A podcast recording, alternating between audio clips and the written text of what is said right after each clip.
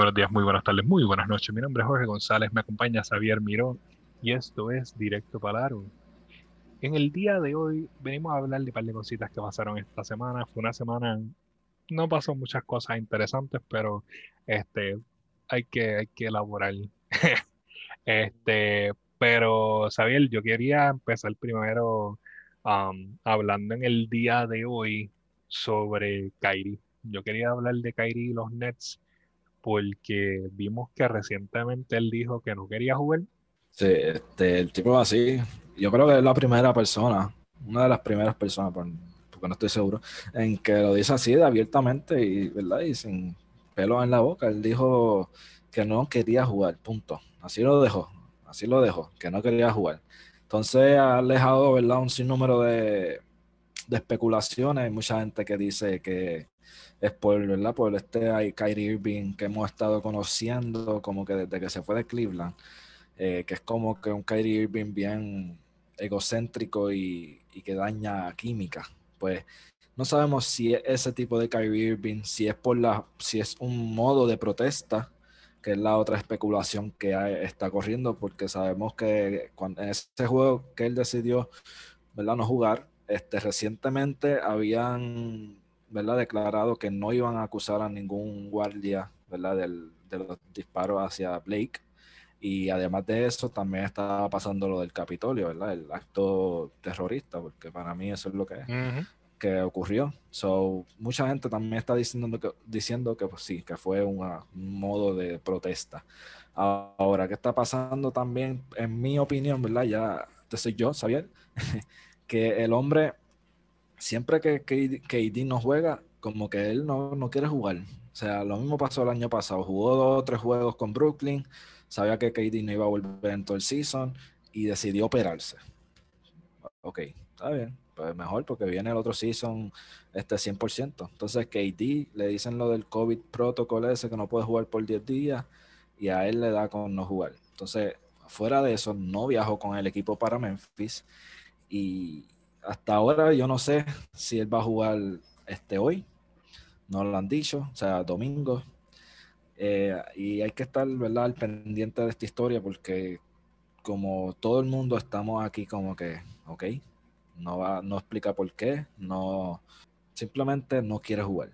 Y eso para mí, para el equipo puede ser un poco dañino. Este, ganaron ese primer juego, que mucha gente decían que iban a perder, ¿verdad? Este, contra Filadelfia. El Levert este, jugó súper brutal y perdieron el anterior cuando Levert metió 43 puntos. O sea que, aunque sí, mucha gente también he visto que dicen que, ah, que le está dando chance también al equipo de, de Nets, que está bien profundo a, a, a tirar y a loosen up, ¿me entiendes? Pero yo no lo veo como un acto tan positivo a largo plazo. No sé, depende de cuál sea su razón, ¿verdad? Principal. que no sea solamente eso que dijo. En verdad que para mí este tipo de cosas, si no es que si tú no estás lastimado o tienes una situación de verdad, tú no deberías de estar fallando, eh, faltando juegos, ¿sabes? Um, básicamente yo soy alguien que cree que si a ti te están pagando por hacer un trabajo, este, deberías de por lo menos estar ahí la mayor cantidad de tiempo a disposición de jugar. Um, sí, yo como toda persona en mi empleo he faltado, me he tomado mis días libres, pero esto de que ah, se me quitó las ganas de jugar y voy a faltar X cantidad de juegos, tú sabes, esto para mis fanáticos de lucha libre, esto es como cuando Shawn Michaels perdió su sonrisa y no quería volver a luchar. Este, estas son las vibras que me está dando. Que él es una persona que está pensando en sí mismo y simplemente, pues, cuando las cosas no están como él quiere, pues él lo sigue. Tú sabes. y eso, pues, es muy dañino para el equipo. Ya vimos como unos Clippers que tenían uno de los mejores equipos entrando a la pasada temporada, este, perdieron los playoffs. No tenían química, este, y simplemente en la segunda, la segunda etapa de los playoffs, perdieron. Um, y no me sorprendería que algo así pase con los Nets. Um, ahora mismo, Kyrie está fuera por este como injured, por lo del COVID protocol. y el que debería estar ahora, que está saludable, no quiere estar ahí. O sea, estás perdiendo tiempo para crear química. Y ya tu equipo está sin Dinwiddie, que era otra pieza clave en el equipo. este, tienes lo que se está formando entre Jordan y Alan, que por alguna razón Steve Nash estaba empezando a Jordan en vez de Alan.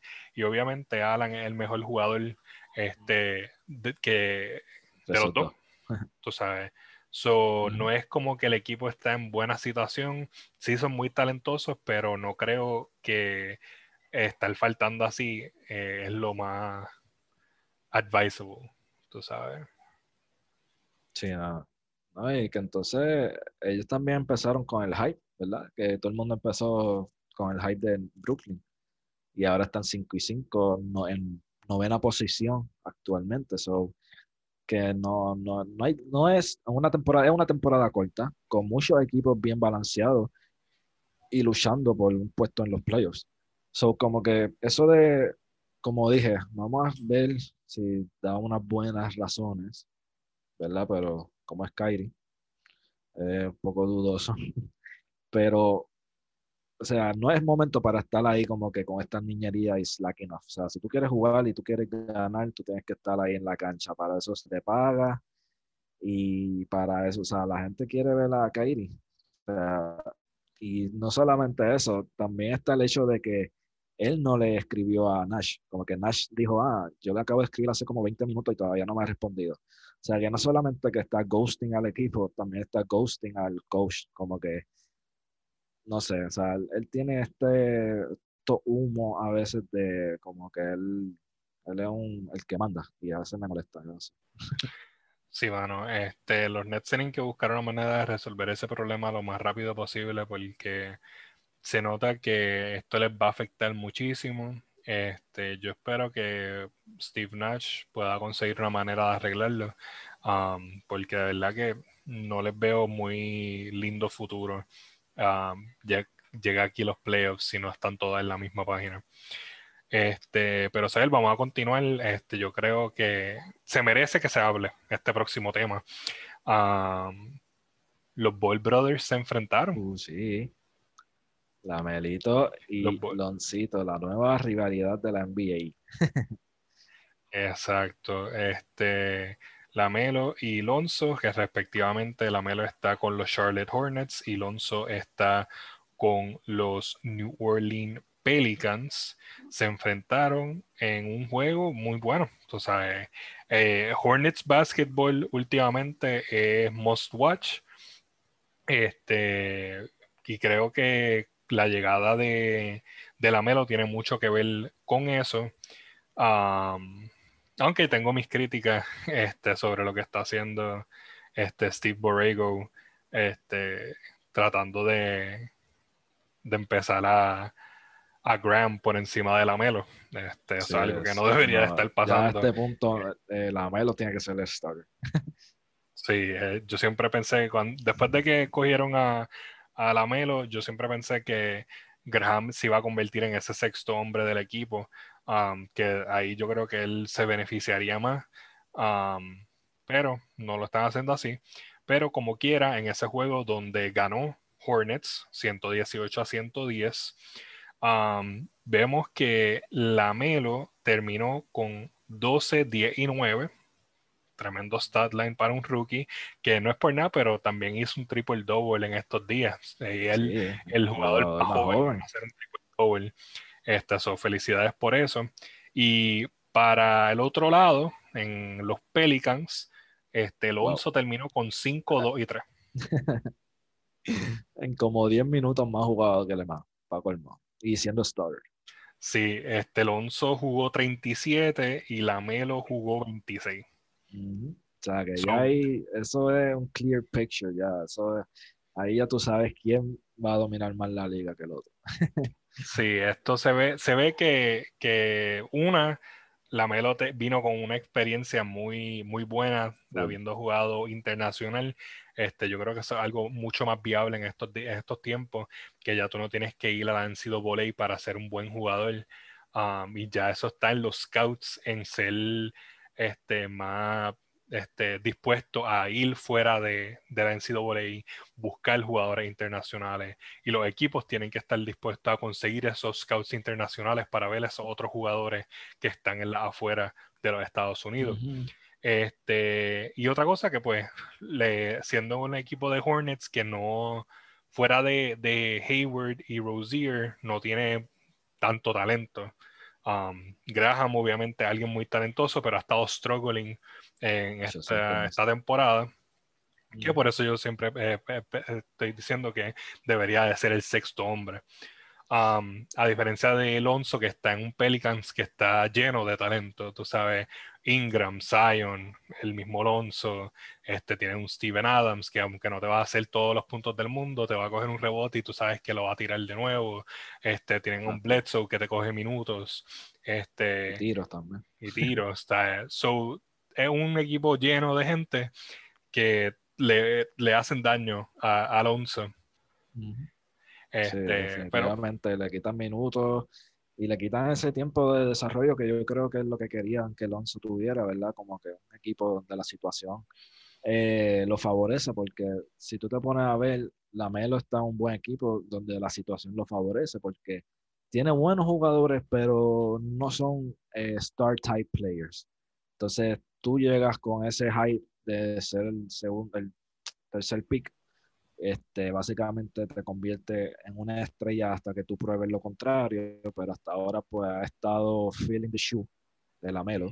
Y nada, tenemos a un Gordon Hayward también que se tiró una noche de carrera esta semana con 44 puntos. O sea, este equipito ahora mismo está octavo con 5 y 5, está mejor que Miami, que Atlanta, que los mismos Brooklyn, o sea, está en empate, pero el point differential pues los pone en octavo lugar. Así que para Jordan no pudo haberle salido mejor la jugada de draft a Alonso. Era como que en ese pick ya eso era lo que tenían que hacer, como que we need to draft sí, yo era, o sea, yo sé que Jordan quería probablemente más a Weisman, este, por el hecho de que ya tenían un guard setup muy bueno um, y le hace falta un centro. Este, este hombre, el centro de ellos, Cody, está afuera con lesión en la mano. So es como que eh, no hace falta un hombre grande y no hicieron nada por conseguirlo en este offseason. Este, pero eh, al conseguir a la Mela, pues tienen ahora una rotación completa. Claro, jugadores como Monk se están quedando en la nada y están ya como que medio frustrados con su situación en Charlotte. Pero este, la llegada de la Melo fue para mejor. O sea, les mejoró todo y hay que ver si ellos por lo menos buscan algún cambio. O sea, ya tienen una pieza en Monk que pueden cambiar este, sin ningún problema, que va eh, un rotational player que pueda ayudar a cualquier otro equipo en necesidad de, ofensiva este, y un guard. Y deberían de buscar todo lo posible por conseguir un otro centro. Y tú sabes muy bien que se van a poder mantener en ese 8-7 este, going forward. Este, pero definitivamente, como tal, ese, ese, primer enfrentamiento fue muy bueno. Uno esperaría más de, de, Alonso, siendo ya su cuarto año en la liga. pero el hermano chiquito se quedó con esta. Uh, Le seguiremos echando el ojo cada vez que se vayan a enfrentar. Este, obviamente, estando en conferencias diferentes, diferentes solamente va a pasar dos veces al año. Ah, pero este, ya para la próxima esperemos que Alonso haga algo más cool. Este. sí, que se le despierte ese fuego competitivo, aunque sea familia. Exacto, claro. O sea, yo sé que aunque yo y mi hermano no nos vemos tanto, si yo voy a competir contra mi hermano, yo le, yo le quiero ganar. Tú sabes. Exacto, tú vas con todo. Yo voy, a mí, yo voy con todo y este, obviamente yo soy el hermano menor, yo estoy en, el lado de, de, la Melo, pero los que son hermanos mayores tienen que entender que perder contra otro hermano menor eh, no la hace. No, exacto. Alonso tiene que estar punching there. Exacto, Alonso tiene que estar medio frustradito, um, pero son cosas que pasan. Así que este, antes de pasar con lo que ha sucedido con ciertos jugadores recientemente y el COVID, um, vamos a hablar rapidito de esa serie entre Clippers y los Golden State Warriors. Este, fueron dos jueguitos esta semana. Claro, hubiera, un juego entre medio, o por lo menos tiempo entre medio. Pero este, los Clippers eh, no lucieron también en esa. En esa. como de costumbre. Exacto. Este, sí, ellos se llevaron el primero, 108 a 101 pero uno esperaría que fuese por más, siendo un Warriors team. Um, con Curry nada más. Con Curry nada más. Pero en, la segunda, en el segundo enfrentamiento que tuvieron, este, que ese es el más importante, es ahí donde de verdad anunciaron mal los Clippers. Perdieron 105 a 115, teniendo una ventaja de 20 puntos para terminar este, eh, en el tercer quarter y perdieron. Tú sabes, Curry estaba tirando hasta los gavetes. O sea, no los zapatos, él estaba tirando los gavetes. Este, Curry terminó 38, 2 y 11. Con un field goal de 13-24. 9 de 14 three pointers made y 3 de 3 free, eh, free throw shots. Este, el hombre, o sea, él cargó su equipo. Solamente dos otros jugadores estaban en doble dígito en puntos uno siendo Wiggins, sorpresa de la vida, que tuvo 5 de 10 field goals, 2 de 5 three pointers. Este, y Pascal, que terminó con 12 puntos, 5 de 10 field goals, 2 de 3 three pointers made. Um, y tú miras entonces para el lado de los Clippers, um, ellos tuvieron varios jugadores en doble dígito. Paul George con 25, Leonard con 24, Ibaka con 19, y Batum con 10. Este, aquí de verdad que este era el juego de Curry. Él dijo, yo voy a matar y él se llevó todo. Este... no, definitivamente se comió, se comió el show, o sea, se comió la noche. Eh, estaba haciendo unos pases, o sea, súper brutales además de su tiro, que ya todo el mundo sabe que el tipo cambió el juego, por así decirlo. Los Clippers siguen defraudando este, ese segundo juego, Jorge. Wow, mano, o sea, tú tenés una ventaja de 22 puntos en el tercer quarter y que pierda, o sea, ya ha pasado, por eso decimos, ya ha pasado, pasó con Denver en básicamente dos juegos eliminatorios. Eh, y, ¿verdad? Los Clippers ahora mismo están 24 en defensive rating. So, yo estoy pensando ya que ese equipo defensivo, ¿verdad? Elite, este, de que eran los Clippers o que querían pintar que eran los Clippers, no existe, Jorge. O sea, Para nada. Patrick Beverly está liderando la liga en falta. Eso es una cosa. Entonces, Ibaka ya no es el blocker, como le decían antes, que quizás te da uno que dos blocks, pues ok, van a ser muy bien eh, recibidos pero antes el, tipo te daba cuatro blocks, dos, tres blocks por juego. O sea, son cosas que no van a volver, ¿verdad? Y claro, está la vejez entre medio. Entonces, Kawhi y Clippers, eh, Kawhi Clippers, Kawhi y Paul George, pues que son unos wings defensivos, pues no lo pueden hacer todo eso defensivamente.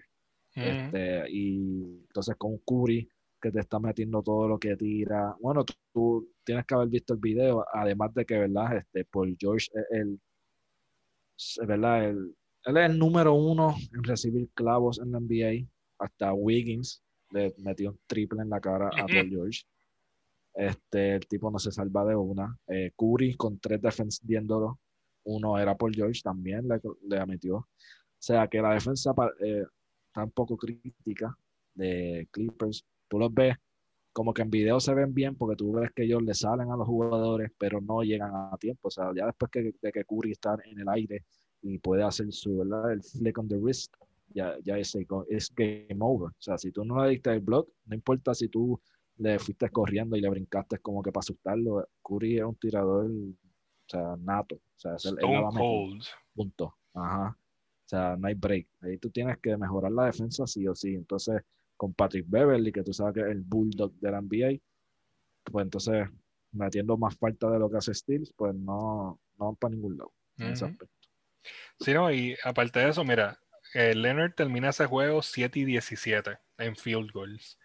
Este, sí, él metió 24 puntos, pero más fue porque metió tres triples y siete eh, free throws. Tú sabes. Sí, no estaba tan efectivo tampoco. No estaba tan efectivo. Tiene un Batum que metió 4 de 10. Tú sabes. Y Pat Bev terminó con 2 de 8. Um, sí, es que son posesiones que no van a volver. O sea, son posesiones wasted. Y él, o sea, yo creo que aquí el peor que estaba Morris, 1 de 7. Tú sabes, tienes jugadores que no te están siendo efectivos, este, por más que tú, este, todo el mundo, todo el mundo puede tratar de meter y hacer tus puntitos, pero si no están siendo efectivos, realmente no van a hacer nada. Y tú miras en rebote, el más rebote que tenía era Ibaka con 7. Um, tú sabes, aquí no hay nadie que te llegue a un double digit rebounding. Este, en asistencias tampoco, tú sabes. Paul George tuvo 7 y Batum tuvo 6. O sea, eh, no están jugando en equipo. Um, otra persona que está ahí perdiendo el tiempo, Lou Williams. Lou Williams. No sé qué le pasa esta temporada. Él le bajó y eso es muy crítico este, para la ofensiva de, de los Clippers. Tú sabes. Sí, no, ellos cuentan mucho con él y más viniendo de la banca. Entonces, si no estás trayendo la ofensiva, se les va a pasar que, que, como pasó con Golden State, que no encontraban el aro. Si no me equivoco, metieron 17 puntos nada más en el último quarter. En el último quarter, vamos a ver aquí, ellos, sí, Clippers metió 18 puntitos en ese último quarter. Ellos empezaron en el primer quarter 30, segundo 35, tercero 22 y cuarto 18. Sí, fueron downgrading bien brutal. Y Golden State, todo lo contrario. Exacto, ya empezaron 22, 29, 30, 34. O sea, esto fue un, eh, como un, un, un eh, uno bajando y el otro subiendo, tú sabes. definitivamente los Clippers aquí lucieron mal y no es la primera vez esta temporada que están luciendo mal. Y yo no estoy diciendo que los, los Clippers van para la mala tú sabes, porque pues estamos empezando la temporada. Pero siendo una temporada cortita y ya tuviste un blow up de 50 puntos, este, y estás perdiendo juegos de donde tienes ventajas de 20 puntos, um, eso te deja mucho um, que desear de tu equipo. No, pinta bien. Este, entonces, vamos a, hay que dar un update, obviamente. Eh, se está hablando en. Sí, algo, otra cosa que no pinta bien. otra cosa que no pinta bien, por lo menos para los Celtic fans, eh, se está diciendo que uh, Tatum arrojó positivo en una prueba de COVID, eso va a estar fuera 10 a 14 días, este, en lo que todas las cosas mejoran. Bill estaba bajo el mismo protocolo, este, por eso no se vio jugar este fin de semana contra Miami. Y sabía está algo que se sabía que venía. Cuando ellos salieron de la burbuja, todo el mundo esperaba que esto iba a pasar. Pero a la velocidad que está pasando es problemático. Y yo creo que esta temporada va a terminar siendo, este, le va a terminar perteneciendo a esos equipos que se mantengan saludables y puedan resistir hasta el final porque los equipos que sean afectados totalmente se van a ver en las grises. Vimos a un, Filadelfia que tuvo que jugar con siete jugadores contra Denver. este, Eso está fuerte. Tenían a Dwight Howard como point guard. Esto es una situación que, no sé, para mí es bien problemático y yo sé que la liga está haciendo todo lo posible y los equipos están haciendo todo lo posible eh, pero los jugadores van a tener que poner más de su parte. Sí, esto es un tema bien problemático, ¿verdad? Ahora mismo a Filadelfia, que es el equipo número uno en el Eastern Conference, este, les costó la, la, o sea, les costó la victoria. O sea, con siete jugadores no, no pueden ganar, porque aunque tuvieron una rookie night para el jovencito Maxley, que para colmo no tenía jersey. la foto era, era de high school, ahí el chamaquito era, ¿qué hay? Ahí con la polito bien linda. Esa es mi foto favorita. Eso parecía, yo no sé, mano, algo que no, no se tiraría al NBA, pero sí se la tiraron. Pues, o sea, esto es algo que afecta muchísimo, como tú bien dices, esto básicamente, si no la cancelan, esto va a ser el que el más saludable que se mantenga hasta el final. O sea, ellos tienen que crear su propia burbuja en su casa, o sea, de su casa a, a las facilidades del equipo, de las facilidades del equipo a tu casa y de tu casa pues al avión, del avión al hotel, del hotel al, al, partido, ¿verdad? Donde esté jugando como visitante. Va a tener que ser bien riguroso porque la burbuja funcionó, pero ya cuando están fuera de la burbuja tú no puedes controlar los jugadores porque, ¿verdad? Tú no eres ni su madre, tú no eres, o sea, nadie, o sea, tú no puedes controlar a un jugador, punto. En la burbuja, pues ellos me imagino que tuvieron que firmar algo, quizás, yo no sé. Pero ya para cuando tú estás así viajando y tratando de normalizar las cosas, este, pues va a ser un peo. O sea, ya lo vimos. Ahora mismo los dos top teams del Eastern Conference están bregando con casos de COVID. Este, Seth Curry, eh, creo que lo confirmaron que él tiene el COVID ahora. O sea, que antes decían que, que alguien cercano a él lo tenía. Pues ahora parece que él lo tiene. So, ya estamos viendo, ¿verdad? La situación se está agravando. Tatum lo tiene, como mencionaste. Entonces, ¿esto qué pasa? Que además de que estos dos jugadores lo tienen, pues ahora hay que poner en protocolo a otros jugadores, o sea, al resto de los jugadores. Y esto es lo que también, o sea, preocupa, porque por ejemplo Durant no ha salido positivo en ninguna prueba, pero no ha jugado en casi siete días. Y pues esto va a ser bien cuesta arriba para estos equipos que por lo menos hasta ahora están en el top, porque puede costarle los, ¿verdad? Valga la redundancia, puede costarle los top seats. Sí, mano, los equipos ahora mismo yo no sé qué ellos van a hacer. De verdad, esto da tristeza porque ver cómo se manejó tan bien la burbuja a esto, de verdad que es como que todo el mundo quiere que esto surja, todo el mundo quiere ver baloncesto, todo el mundo quiere este, ver otro campeonato, whatever. Pero se ve que no lo están tomando en serio. O sea, yo sé que tienen que haber jugadores que probablemente no se lo han tomado en serio, este, se están reuniendo, están saliendo, y si ellos no van a poner de su parte, les va a costar muchísimo.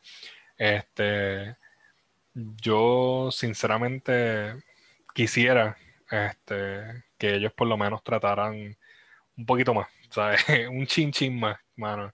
Yo sé que estábamos en Navidades, este, y uno pues quiere ver sus familiares, pero pues, en este tipo de situación uno, o sea, no es como que ellos trabajan de su casa, mano. O sea, ellos trabajan con 15 jugadores practicando, después con jugadores de otras de otros lugares que vienen con ellos, más todo el equipo técnico. So, todo el mundo tiene que ponerle su parte. Sea, no solamente tampoco los jugadores, sino los empleados tienen que ponerle su parte. Um, y eso es lo que no se está viendo. Así que yo, yo creo que van a tener que ser un poquito más estrictos este, con sus jugadores. Um, jugadores. Estos jugadores estrellas tienen que también eh, ser líderes, porque al ser una, un jugador estrella, tú tienes más poder por encima de tu equipo. Este, o sea, pongan ley y orden. Tú sabes, um, si tú quieres ganar un campeonato, necesitas a todos tus todos tus jugadores disponibles y no es como que se están lastimando. Que déjame decirte, ahora mismo hay muchas lesiones no COVID related en la NBA que también es medio problemático, pero esos son entendibles. Um, estos sustos de COVID eh, deberían de ser mínimos, tú sabes. Esto es algo que se debe controlar, ya, ya ellos pasaron por la burbuja, ellos deberían de saber cómo manejar esta situación mejor de lo que lo están haciendo. Definitivamente, yo estoy 100% de acuerdo. Este, la NBA y los jugadores tienen, o sea, la NBA tiene que ser un poco más rigurosa y los jugadores tienen que poner de su parte. O sea, porque pues, esto es 50-50. O sea, si tú quieres ganar, pues tienes que mantenerte saludable. Y si, obviamente, si lo puedes evitar. Exacto. So, nosotros estamos viendo probablemente otro shift en poder en este fin de temporada. Hay que ver cómo todo este, se vaya resolviendo. Obviamente eh, ya el COVID vaccine está disponible, um, o sea, no disponible para las masas, pero se está poco a poco haciendo disponible a diferentes por fase. So, yo creo que la liga estará buscando cómo hacer para que por lo menos se vacunen sus jugadores, pero pues tienen entonces otros jugadores que, no creen en las vacunas y obviamente eso hacen los problemáticos. Este, no, voy a hablar de sí, ahora. No, digamos nombre. voy a decir nombre, nombre, Dwight Howard. Este, no, ni Porter Jr., no digas nombre. Porter Jr., no, no, no. Este, so eso, esos son otros problemas que va a enfrentarse la liga.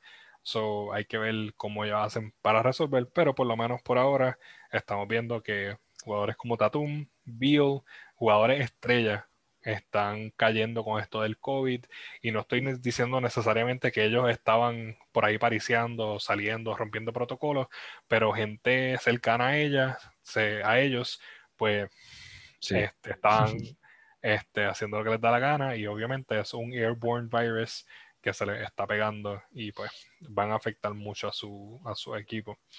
Um, pero mi gente, este, por ahora, eso ha sido todo esta semana eh, aquí en directo para Este, lo estaremos viendo en la próxima. Esto ha sido Jorge Isabel. Este, Ian, lo sentimos mucho. Se quedamos, sorry, Ian.